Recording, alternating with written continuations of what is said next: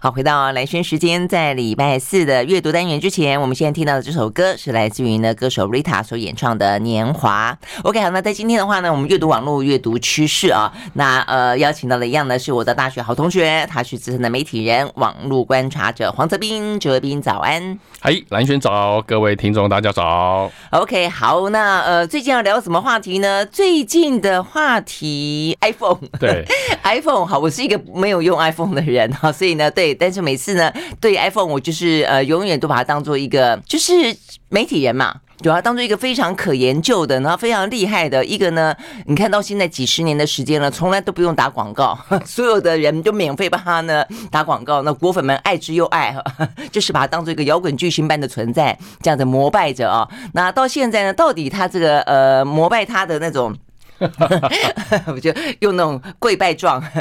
呃，膜拜他的这样的一个心情，不知道。淡去了点没啊，这个在贾伯斯过世之后，但总之他却也还是在这个呃手机的产业界里面引领风骚。然后呢，永远大家都会想要去关心说他的下一个新点子是什么，或者他这一次有什么呢？呃，新的不一样哦。那我想一样的，我们今天要聊的是他真的有一个不一样啊，这个不一样还蛮明显的。有两个我们要聊的，有两个要聊的。一个的话呢，你说他主动还是被动？就是因应欧洲欧盟的那个欧规哦，这个 USB C 哦，这个插插头这个部分我们在。在先前新闻的部分讲到蓝轩看世界啊，有跟大家聊过，这个比较是一个非。苹果独有啦，对，对，对技术规格的一个改变，对对对。但是其实对于消费者来说，我真的觉得非常的方便。你不管从这个使用的方便性，你不用呢换不同的手机就要换不同的，就用不同手机用不同的呃插电方式。再就是它很环保，对不对？哈、嗯，对于这个呃消费者来说，这对苹果来说，它也有了这方面的一些呃可能的新突破。这是第一个话题啊，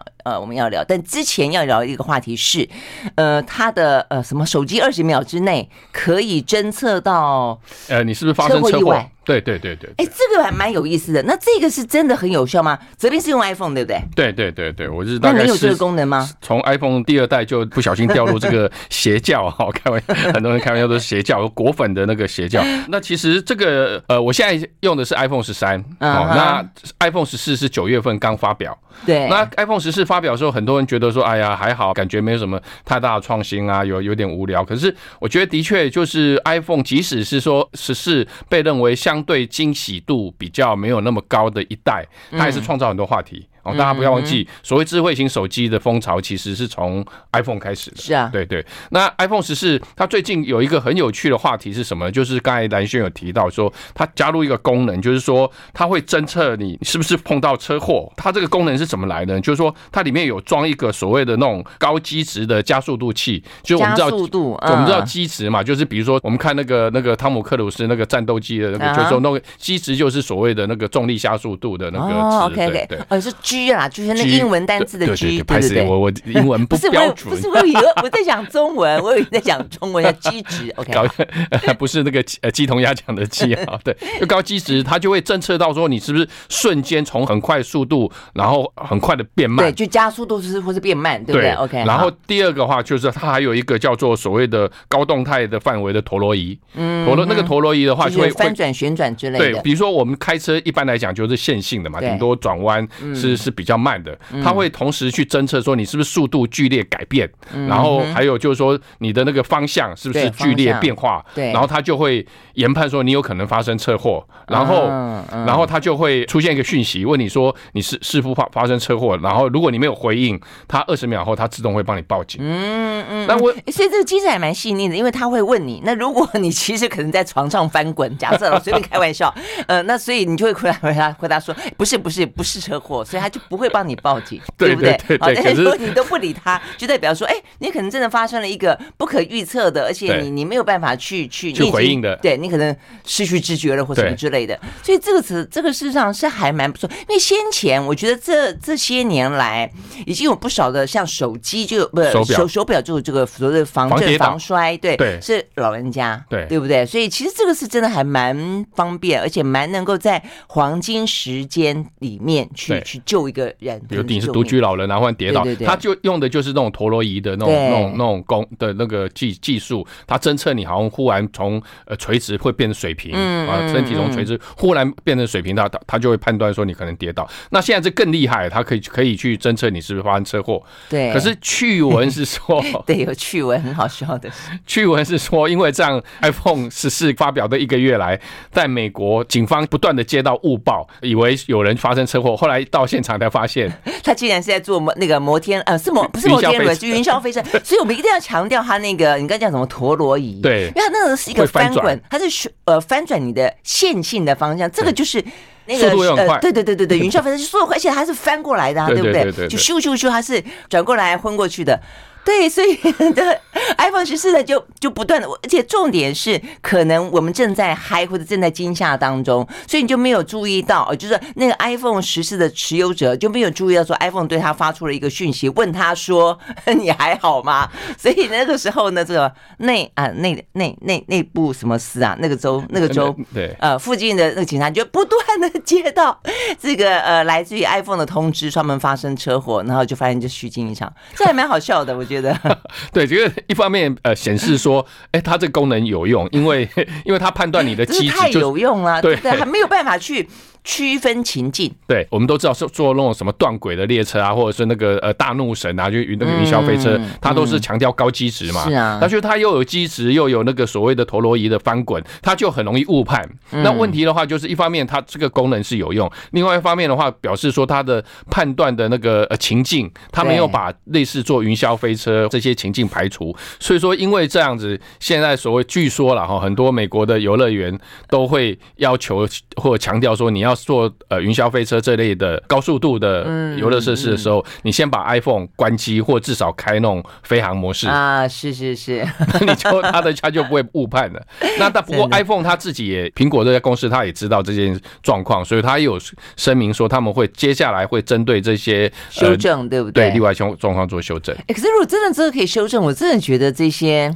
AI 也是真的好厉害，还可以去区分这么多不同的一些情境哈。对，否则你说，比方说你你你跳楼，跟你玩大怒神，请问有什么不一样？呃，他跳如果是跳楼的话，它可能只有高机值，可是它可能没有那种高速呃翻滚或者说转呃转弯的现象。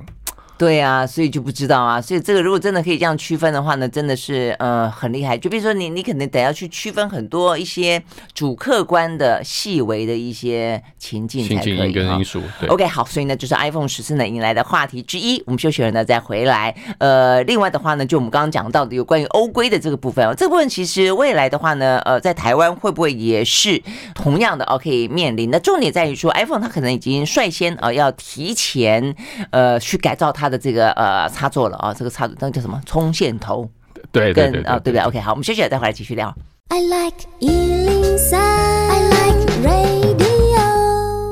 好，回到蓝轩时间，继续和现场邀请到的黄泽斌来聊天啊。那么今天呢，阅读网络，阅读趋势，先要聊的是啊，这个 iPhone 十四啊，它确实是引领风潮。那现在的话呢，呃呃，事实上在欧洲的这个欧规，我们记得我们今天在聊到，呃，很多的一部分，也就是觉得，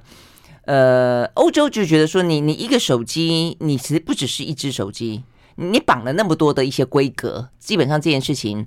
事实上，也是我后来觉得说，哎，这个 iPhone 实在是好，就买它一个要买很多其他的配备的这这种不太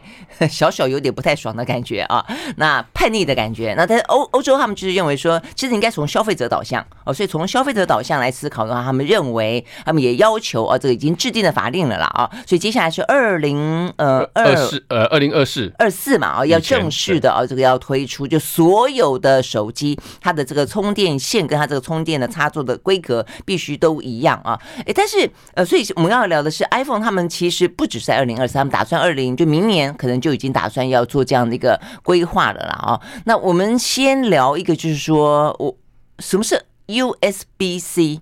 这这个对对对，虽然在讲这个新闻，我们讲的比较是它一个呃方向性跟跟观念性，比较没有去 focus 在这个技术面的细节哈。对，这个是这个这个其实我可以跟跟各位听众很快的讲一下，就是说，如果不是那种非常关注山西或者说那种阿宅，他其实很容易搞混哦。其实关于 USB，大家我相信大家都知道哈，现在我们身身边很多山西产品，它不管充电啊或互相连接都要靠 USB，是一个很重要的一个转接的一个技术。可是我们常常听到 USB 二点零跟 USB 三点零，它指的是它的传输协定，它的意思是速度。啊，所以说 Type A、Type B、Type C，它讲的是它接头的形式、长相长得不一样。那 USB 二点零是比较旧的规格，那三点零出来的话，它的速度大概是二点零传传输速度是十几倍。哦，真的啊，对，这也是我忽略掉的。我本来一直就比较注重在规格跟所谓的呃公平性啦，或者方便性啦，或者环保性啦。原来它在速度上面实际上有这么大的差别。对，然后呃呃，现在又出现的是更新的三点一，三点一又是三点零的两倍。大家就只要记得，就是说二点零、三点零、三点一，它指的是说技术的突破，它的一个传输协定，越后面当然就越来越快。那另外现在那个 iPhone 它为什么之前要用 Lightning，坚持用 Lightning，是因为以前。只有 USB。A 的时候，它只能够支援到二点零，嗯，所以它的速度其实也比较慢，而且而且它的接头也比较大。即使它有呃后来 Android 它有发展出那种比较扁的接头，那种 USB Micro U USB，可是它还是比较比较厚。然后 Apple 它就自己发明它自己技术规格，就 Lightning，它比较扁，而且它可以防呆，它两面都可以插。以前 USB A 的接接头只能够插插一边嘛，因为它它不是一个正，它不是一个方方正正的长方形，是一个有点斜角的梯形。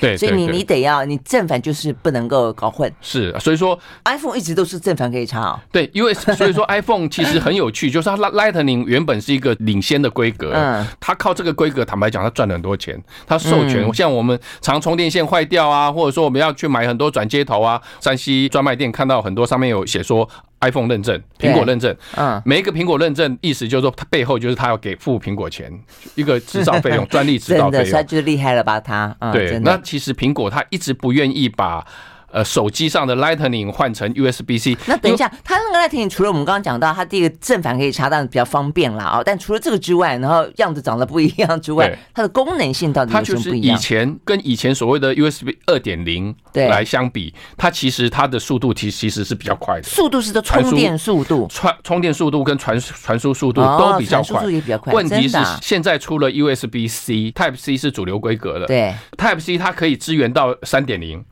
所以它的。速度其实已经是快过了 Lightning，已经快过，早就快过 Lightning。OK，然后苹果它自己在笔电，比如说像我我家的。哎，这边那我问你啊，所以那所以欧盟在规定这样的二零二四年之前的话，意思就告诉你说，你的速度也都得必须要去升级。你没有到这个速度，你用不上那个 USB-C 的话，这个手机你在欧盟找不到插插头，是这个意思吗？对，它规定是接头的形式，就是你。一律都要用 USB-C，那可是它对于说那种速度传呃传输，它倒没有硬性的规定。不过重点的话，当然就是说欧盟会这样规定的，有一个很重要原因，就像刚刚蓝轩讲，他觉得说现在呃插头形式这么多，对于嗯呃手机，它针对的是是手机，手机插头形式这么多，其实一方面对于消费者很不方便，那另外一方面呃他你强迫消消费者去买一些一大堆转接头，对啊对啊，第二他这种资源的浪费啊，对，你你问问看你自己家里面有多少线？对，坦白说，那我。像我，我们常常出去外面，你用 iPhone 的，如果没电的，可能到到处都要跟人家借说，哎，有没有 iPhone 充电线？有没有 iPhone 充电线？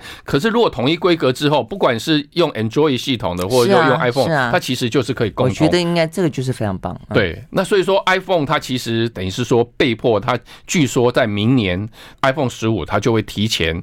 改用 USB-C，嗯，等于是，也就是他他认证了，也就是他他也他也认为 USB-C 是目前的一个潮流，且好过于他的 Lightning。其实我刚才有提到，其实他早就在笔电 MacBook 用这个，还有大部分的 iPad 跟笔电都已经用 USB-C 了，唯独手机他不愿意换。那当然，你你说他技术上他要换成那个 USB-C，其实是很简单的。哎，我还看到一个新闻，它不只是可以换，它甚至有时候要做无孔的。对，那现在又有一个说法是说。说就放在那个上面的那一种，对对对对，就是 iPhone 它现在因为欧盟的法规，它可能会。全球性的在呃明年的呃新一代 iPhone 通通换成 Type C，可是问题它它这样以前它那些 Lightning 的授权费它就拿不到，可它还有一招，就是它近年都来推，就刚才蓝轩讲的，就是那种无线充电，嗯，对，那个叫 MagSafe，就是你直接放在充电板上就可以充电，所以他现在有一种说法是说，它以后更狠的是它直接把充电孔给你取消掉，嗯，连 USB C 都不给你，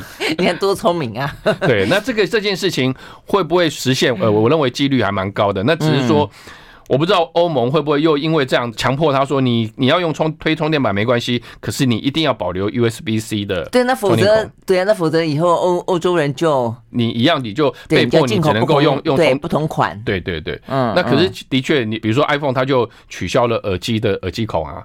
就是强迫你用蓝牙，对啊，所以说这个其实这个也是 iPhone 有时候会会让人家比较诟病的地方，对。对啊，那你可以说它是一种技术上那样的需的进步，也可以说它是一个技术上那么的自信跟对霸道，对。但是就看你自己要不要选择嘛，对不对？好，就是这个样子。OK，我们休息儿回到现场。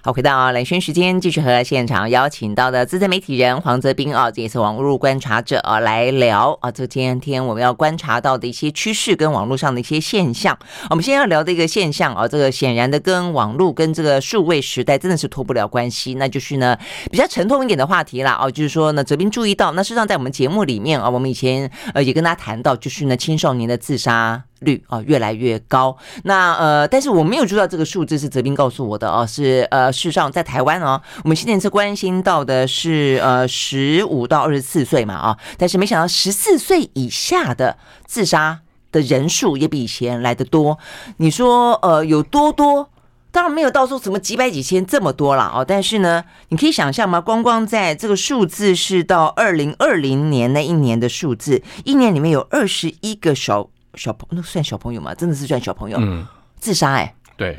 就是十四岁以下，意思是等于大概国中二年级以下，国二以下，大概大概是我们家二那个黄二宝的年纪，就说对啊，所以这个实在是太太轻松了。对，那所以说，其实从美国。呃呃，几年前开始就在讨论这个现象。那为什么这个跟网络趋势有关？大家其实就在找那个变数，就是美国也是在两千年之后，原本青少年自杀的那个比例越来越越低，越来越低。可是，在二零一零年之后忽然反转，然后忽然也是跟台湾一样，它其实是有有点是倍数成长。嗯，那大家就在推论到底为什么？那当然原因有非常多，就是像我会注意到台湾这个新闻，也是在看那个公视公视新闻网，它有一篇报道，它就提到就是说，哎，发现光。今年三月，全台湾就有三个国中生坠楼死亡哈，然后六到八月也有事件，然后这整个其实是某一种比较让人家忧心的社会现象。那我跟蓝轩也提到说，我们小时候 一九八四年，呃，我们在念国国中，对，对，那时候我们才十几岁，差不多是这个年纪啊。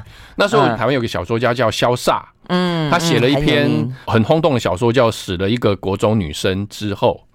那他用这个来讲青少年自杀的问题，嗯嗯，然后再讲探讨背后的社会现象，还有包括家庭因素啊，包括人际孤独啊等等之类的。那个时候，一个国中生。呃，他是从真实的一个事件开始去触发，对不对？触发，可可是他就写了一也写了一个虚构内容虚构小说，就说那个时候有一个国中生遗憾的结束自己的生命，他是会上社会新闻头条的，然后他对整个社会是是一个震撼，然后大家会开始想要去探讨背后的因素，到底怎么了，对不对？对。那可是现在其实呃默默的，其实这个比例这个因素它其实很可怕。比如说像刚才有提到十四岁以下的学童，那大概就是国小到国一国二这么年轻。理论上，我们会认为说应该是无忧无虑啊。可是，在大概二零零五到二零一七年，都只有个位数，也不能说只有，就是个位数的这种这种遗憾的那个案例出现。可是，在二零一八年就突破十位数，然后在二零二零年就翻倍到二十一个。嗯。二十一个小朋友，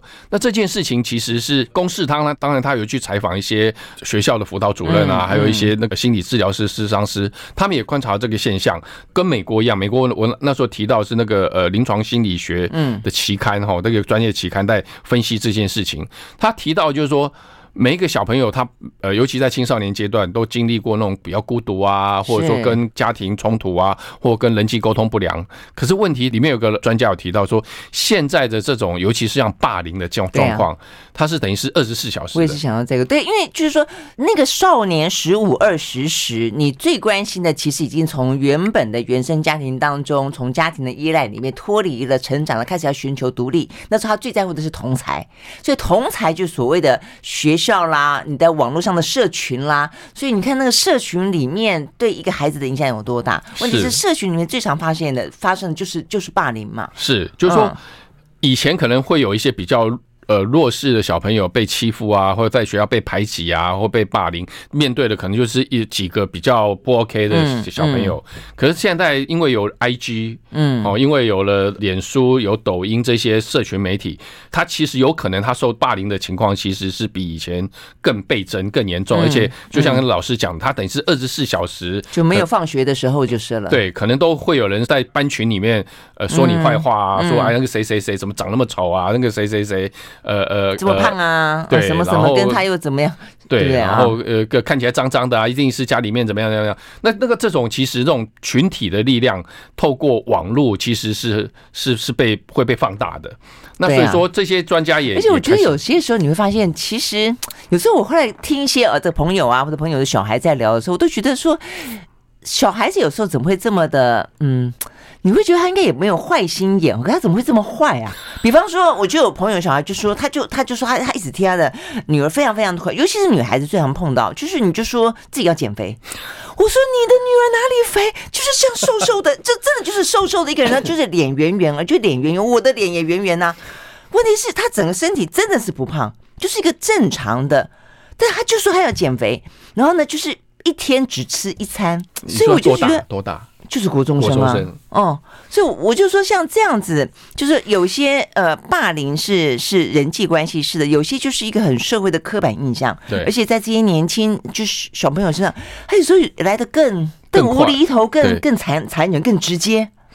对，所以说这个其实也也是我曾经有写过一篇文章，就是说在在探讨说，现在年轻人很多人几乎都有 IG 嘛，就像我们那个 这个这个年代这个年纪人几乎都有脸书一样，对。那他们大部分都透过 IG 沟通，那可是 IG 上面有很多东西其实是是假象。嗯，是假象。那那他会跟国外的很多，他们会订很多网美的，嗯，订阅很多，追踪很多网美，然后每天去哪里打卡啊，吃吃喝喝啊。那甚至有些是坦白讲，就是会修图啊，或者说最用一些摆拍啊的那种技那个技巧。那他看看起来很美很瘦，那这种压力再加上同台的效应，它其实会就会让现在的年年轻人青少年，那再加上他们又是在青春期荷尔蒙改变，嗯，荷尔蒙改改变，让你会对自己的身体更加的没有自信，对，然后也会更加对人际也更加没有安全感，然后可能会有一些触发的情况，如果身边的呃大人们、师长、家人没有注意到，给他适当的疏导的话，就有可能会让他越来越。走上一些所谓的死胡同这样子，对啊，而且我们讲到这种比较极端的例子，自杀哦，说二十一个等于是平均一个月就一到两个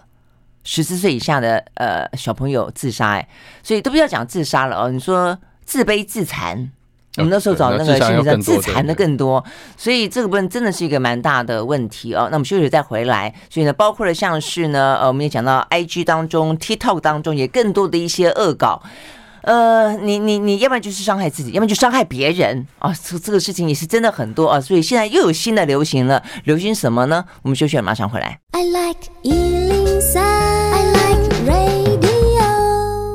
好，回到蓝轩时间，继续和现场邀请到的呃资深媒体人黄志斌来谈啊，有关于一些网络现象、网络的观察。就我们刚刚讲到说呢，网络当然真的是很方便、很方便、很方便啊，而且呢，不断的在进步当中，不断的在变化当中。呃，这个时代几乎你是脱离不了网络的了啊，所以我们经常在讲说，连战争当中啊，这个现在网络啊有没有网络，攻不攻击网络，也成为一个非常啊这个重要的啊这个手段之一啊。那所以这个不，而且也是一个认知。知作战的啊，这个非常大的一个工具。所以你可以想象啊，这个网络有多么的影响生活巨大。那你说一般成人都已经很难啊，这个完完全全脱离网络之外，就不受网络的一些那么多讯息的干扰、轰炸影响了。更何况就是心智还不是那么成熟的。事实上，我我想我想年轻人大家最最容易理解的就是说，为什么觉得年轻人冲动？事实上，他是因为他大大脑发展还没有真正完全，这个在生理上是一个呃很很很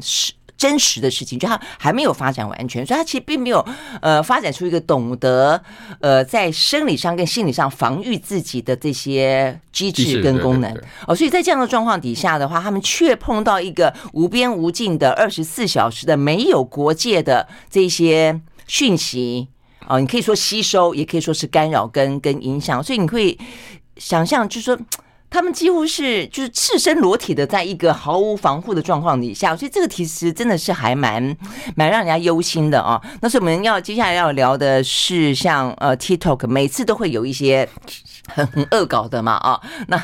这个是是泽斌，你是专门在研究 TikTok 就是了，所以每次有新的恶搞都会知道。没有，就网络上聊到一些，现在你又又有新的了。网络就是会会有人引用嘛，就是比如说最近一个。怎么说？就是说，第一个，大家会为什么会提出这种恶搞的挑战？我们上次有讲，有很多怎么用用呃用那个什么 药水来煮鸡肉啊，对对对等等之类。就是一方面，大部分人的生活其实是很枯燥、很无聊的。那很多人他其实会在网络上寻找出口。那我觉得这是正常现象，我们都会试图去寻找一些宣泄的管道、宣泄压力的管道。而且这也是网络提供这个很正向的。功能嘛，对。那可是问题是，当有些人他想要寻找一个出口，然后他他又想要被注意、被喜欢，然后被暗赞，甚至在网络上爆红，就会有人，嗯，就会有人做出很多奇奇怪怪的一个挑战。比如说，像最近有人在示范说，他会教你用围巾打一个活结，然后绕在你的呃家人或朋友的脖子上。然后打好这个活结之后，用力一拉，那理论上那个活结它就松掉了，对，自动自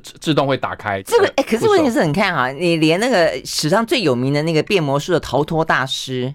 不是都有一次他，对对对，突锤，他就是被什么锁了一大堆链子，把沉进个大的像鱼缸里面那个立体的，然后在舞台上，然后他你就在里面表演挣脱，那就挣脱不了啊，因为因为就是发现本来以为要打活结的，本来有一个什么样小机关就就卡住了嘛。对，影影片前半是人家示范，后半是另外有有一个男生他去。呃，恶搞哭手就要去弄他妈妈，说来我我跟你玩一个很很玩好好玩游戏，就他那个活结打错一勒，然后把然后把他妈妈勒的呃，然后就暴就气的暴打他一顿。那这个当然其实我我们刚才有有有讲到，就是说这个里面有所谓的社会性因素，有心理因素这些恶搞。那那可是相对来讲，对于青少年来讲，他可能他有时候他不见得能够完全分辨所谓的网络的虚构跟真实世界哦，他其实事情的轻重。对对对，对，那那那所以说，他当他太看重网络上面的所谓的呃名气呀，或者说那些爱恨情仇啊，或者是说那些攻击的时候，加上他又像南轩讲，他还没有建立出自己一套的防卫机制，那其实他他是很容易受伤的。嗯嗯，真的啊，不过幸好围围巾应该不至于 造成太大的伤害了，对对，顶多就啊。就是那个 那个妈妈，我你这样被你讲，我很想你去看那个影片。那 个妈妈，你气死了！对，死小孩，你在做什么？你你，你这个声音啊，真的是，所以呢，真的要玩的活结，请学好。对，呃，用这个比较搞笑的东西来冲淡一下哈。那那其实我们要讲的，其实就是说，那现在青少年的确碰到这种情况，那怎么办呢？那其实，呃，回到刚才我讲的这个美国的那个专业的呃临床心理学期刊，它其实它有一个研究，我觉得是蛮值得大家注意的。他说，他研究发现说，每天使用智慧型手机三个小时以上的青少年，比起那一些不超过一个小时的青少年。绝望感跟自杀倾向提高了三分之一，那使每天使用五个小时的青少年自杀倾向就提高了二分百分之五十。那那的呃，当然他这个是用单一变数，可是我们可以看得出来，就是说，当你你身边的小朋友他。越粘在手机上的时候，某一种程程度也暗示着说，他对于他是想要逃离现实世界的。嗯，他想他他其实想要跟他的那手机上面那些 APP，不管是 IG 啊或者什么之类的，你他有点是现在里面出不来的时候，这个可能就会是一个警讯。嗯，那所以说，不管是家长也好，或老师也好，其实他大家现在都在讲所谓的手机成瘾或数位成瘾。可是这成瘾的背后，可能也要探讨说，他为什么会这么呃迷网路。嗯，或者说迷迷迷三 C。你说回到要回到家庭关系、亲子关系，对，那当然我，我我我常常一直强调说，呃，这样子的呃察觉觉知或这样子的一个。呃呃陪陪伴其实是从小朋友越小开始越好，就是说不要不要一开始就从大家从从很小就养成那种山西保姆的那种那种那种依赖心理，就是哎呀他在吵啊，或他不不乖乖吃饭啊，丢个 iPad 给他，对，就丢个 iPad 给他，或或或或拿手机给他看。那适当的，我觉得点到为止，我觉得是可以的。可是不要让他养成那个习惯，说他他他一不高兴，他就要他就可以得到一个。呃，三星当做一个安慰剂，嗯，那这个从从小就必须要小心，不要让他陷入这个呃所谓这样的一个陷阱里面。我常常有一句，我我一句话常常讲说，你要让小朋友从小开始先学着跟三 C 工具相处，也学着跟他自己相处。嗯，就说这个其实这个所谓的跟学着跟他自己相处，还有跟这个世界相处，某种程度上就是刚才蓝轩提到，让他看自建立自我的防卫机制。就是说这些机制不不会完全都是由由手机来攻击。那有很多时候，他会可能要让他从现实世界的小挫折开始。嗯，当他受到挫折的时候，你你有没有教他怎么样去面对，然后怎么样去跟他一起度过，甚至带他去打球啊，带他去干什么，去去去爬山，去游去玩游玩，然后让他从现实世界里面就锻炼出这样一个防御系统也好，或者说他去承受压力的能力跟承受挫折能力，然后比较不会就是说他当在虚拟世界。受到碰撞、受到打击的时候，他他他就不知道怎么样去排解、去去处理这样。嗯嗯嗯，对。然后现实有时候就让他觉得他可以躲进一个他自己觉得安全的世界，就网络的世界。但是网络的世界里面可能有更多更多不知的，然后潜伏在里面的，然后他可能不不懂得怎么去过滤的，然后可能会去伤害他的一些东西。但我觉得这个问题真的是是是是蛮大的。所以当我们刚刚讲到打球、爬山、呃运动、看电电影，假设这些东西呃都是孩子的生活之一的话，我觉得网络也应该成为这些事情之一，而不是全部。OK，我们休息，回到现场。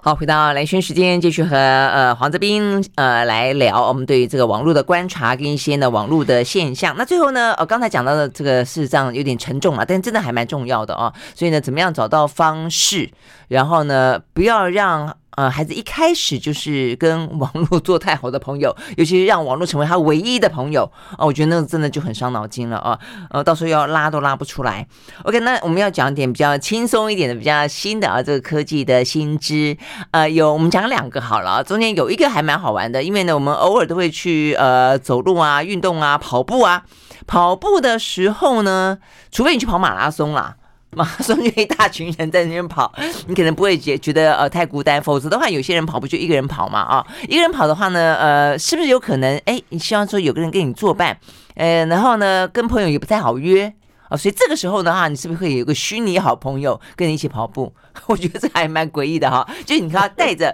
戴着那个虚拟的眼镜，对不对啊？就可以有一个人在旁边跟你你一起跑。对，就是它有一点，它是结合，我们都大大家应该都很熟悉所谓的呃虚拟实境，还有另外一种叫扩增实境，叫宝可梦就扩增实境。那它有一点是是结合虚拟实境跟扩增实境，它就他们叫混合实境，就是说你戴上这个眼镜里面的话，你可以调整一边跑，你你那个眼镜里面就会出现一个人，嗯，那你可以设定说这个男人是男生还是女生，你先设定说他跑跑多快，比如说五分速、五分半、六分速，然后你就可以跟他一起跑。OK，所以如果你想要是练冲刺要去参加奥运的话，你可以去，你可以设定一个呢，像这个非洲跑步健将，他在前面跑，三分速、四分速这种。对对对。但如果说你纯粹只是呢，呃，打发时间，可以慢慢跑，设定一个帅哥 在你旁边，嗯，就很享受这个慢跑的愉悦，是这个意思。对，就是像我自己是有跑步习惯，所以我我都跑很短，然后都大概都跑五公里左右。那像我太太，五公里要跑多久？五公里不不会很久，大概不可能。不到半小时啊，不到半。那请问，如果说你有虚拟眼镜的话，你最想设定一个什么样的人跟你一起跑？我现在看到的，我跟你讲，小三没有看，没有听我们的节那个，你可以放心讲。没有没有没有。不，我我现在看到那个影片，它可以设定大概的人的样子，可是它还没有办法设定到，比如说你去设定一个长发呃这个美女什么之类的，或者波霸，或者说什么，好好，反正这样看。真的哎，所以我以为那个只是你给我看的，只是一个初阶，就实际上就是那个样子。他他现在目目前。不过是一个实验性的，对，有点像是你想象中电脑荧幕当中的一个人形。对对对对，就是。不过他他当然以后我相信他这个如果发展成熟，一定会像蓝轩一样，你可以就是啊，设定成某一个你很喜欢，你希望谁陪你一起跑步？因为比方说吸引的林志玲，她决定付出，在你的虚拟眼镜里面付出，这样可不可以？可以。反正就是你最喜欢的女生或者最喜欢的男明星，当然可能要跟他们签所谓的肖像权呐，哈，然后然后他就可以陪你跑步，那甚至搞不好还可以跟你聊天，一边跑一边聊天，那你还可以跟你一起听呃分享音乐啊等等之类，就说。像我刚才讲说，我太太她她都习惯去健身房运动，她不喜欢跑步，因为她觉得跑步很无聊。我也觉得，对，但很多很多人都觉得跑步很无聊。可是其实如果说创造一个这种虚拟的跑伴。虚拟的陪跑，嗯，嗯，那我觉得他这个有没有这种商业诱因？我觉得是有的。有些人就会愿意说，哎、欸，我至少有一个人，呃，跟我一起跑，那搞不好还可以跟我聊，跟 Siri 一样，可以跟我聊天啊。还有，我可以跟他问说，哎、欸，一边跑一边问他说，哎、欸，哎，明天天气怎么样啊？明天股市大概会会涨还会跌啊？他还可以一边跟你回应，甚至他变成类似像 Podcast 都有可能。他他，我觉得这个其实是一个。我这样讲有道理，一个人一个人形的虚拟的变成一个 podcast 啊，对，嗯，然后变成他他讲给你听，他讲给你听，然后可能有点像在跟你聊天，真的。那如果说你不想要这么多花招，你只是要想要训练的话，嗯，那就可以刚才讲的，你可以调他的速度，然后等于是某种某种程度上是你是可以跟他竞争，就是说你有个目标感。跑步的人，他常常跑久了，他其实是没有一个目标感，目标感，他是孤独的，就是你跟你自己比赛。嗯，那可是如果说有一个像我，我们常有时候去参加路跑，就会觉得比较有趣，是因为很多人跟你一起比。嗯嗯。那那在平时你自己跑步训练的时候，你没有伴侣的时候，我觉得这个其实是一个蛮好的 idea。只是说，我认为它有一个很重要突破点，除了价钱之外，嗯哼，我觉得就那个那种眼镜跑步，其实对会不会那个舒适度，我觉得也是很重要的。嗯。嗯嗯，尤其是我觉得虚拟，因为我们现在因为有关于虚拟扩增实境跟 mix 这个东西，现在其实最近这几年还真的蛮夯的，大家都比较出现在一个剧院形式，就是说你是一个比较相关的静态的在观赏一个东西，那样子都已经觉得那头盔有点太大了，更何况你要带着它跑。对，嗯，所以我觉得泽斌讲是一个蛮大的克服。但如果说从这样的去想的话，我觉得这个想象已经这样的可以到无边无界了。因为我以前觉得，你要在谈到有关于虚拟实境这个东西，最常讲到的陪伴，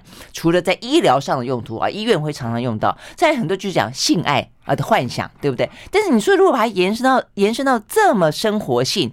哎，那我何止跑步的时候喜欢有人陪啊？我搞不好 逛街的时候有一个虚拟的跟我们旁边的那个哇，到时候都可以那个穿着 Prada 的恶魔的那个那个非常知名的时尚杂志的总编辑在旁边跟我说：“哎，你可以买这个之类的，就是你可以很多时间你你做菜也可以有人陪啊，你你很多就是旅行搞也可以有人陪啊。做菜的时候可能你带上去出现是詹姆士，对，詹姆士大厨在旁旁边叫，型男主厨到你家教你做菜，对对对，对不对？这样听起来。”真的是商机无限的，是是是是是是啊，太有趣了哈！所以呢，但是重点我想就是你那个呃虚拟的那个那个头盔要轻便一点，对对对，而且要便宜一点，因为现在很大的问题还是在于它很贵，所以多多半都只能够以一个呃企业来支应，然后租给你的方式嘛啊。OK，好，那另外一个要聊的是。哎，无人机送餐，对对，无人机送餐。就是说，Google 的子公司有一个子公司叫 Google，其实它有很多各各式各样的那个副业，或者说它实验性的那个公司，其中一个叫 Wing，就翅膀那个 Wing，它已经开始实验说在德州达拉斯那边开始无人送餐，就是快递，就是说以后你可能是。Google 也有在做快递哦。对对对对对，他他快递当然不是跟 Uber E 对对，不是跟 Uber E 竞争，他就直接在天空天空送餐，就发展一个空中运输系统，是不是？对，那甚至是你你在商商店，比如说你去全联啊，或者说你去康世美啊的网站下订，订订订订订订，然后他你直接要求宅配到你家，据说十到十五分钟就可以送到你家，而且他直接用。无人机送到你家指定的地方，然后他用类似一个吊挂的东西系统，然后他直接，他无人机不会直接下来，因为他可能也怕你把它偷走或破坏，他就直接用有一个有一个吊挂的东西，然后直接把你垂掉下来，对，直接把把东西垂掉下来。真的，OK，所以他现在已经在开始运送了。对，他现在已经在德州已经开始算是实验性的试点运送了。OK，好。但是我看到这个报道比较好玩的是，呃，因为如果你去想象哈，以后的世界就是一开始。头来，哇塞！天空上面都是无人机，因为太方便了哦，大家都在运东西。那问题是空中又没有红绿灯哦，所以这是一开始我们在想象所谓的科幻片里面最常看到的影像，也最常会去思索的说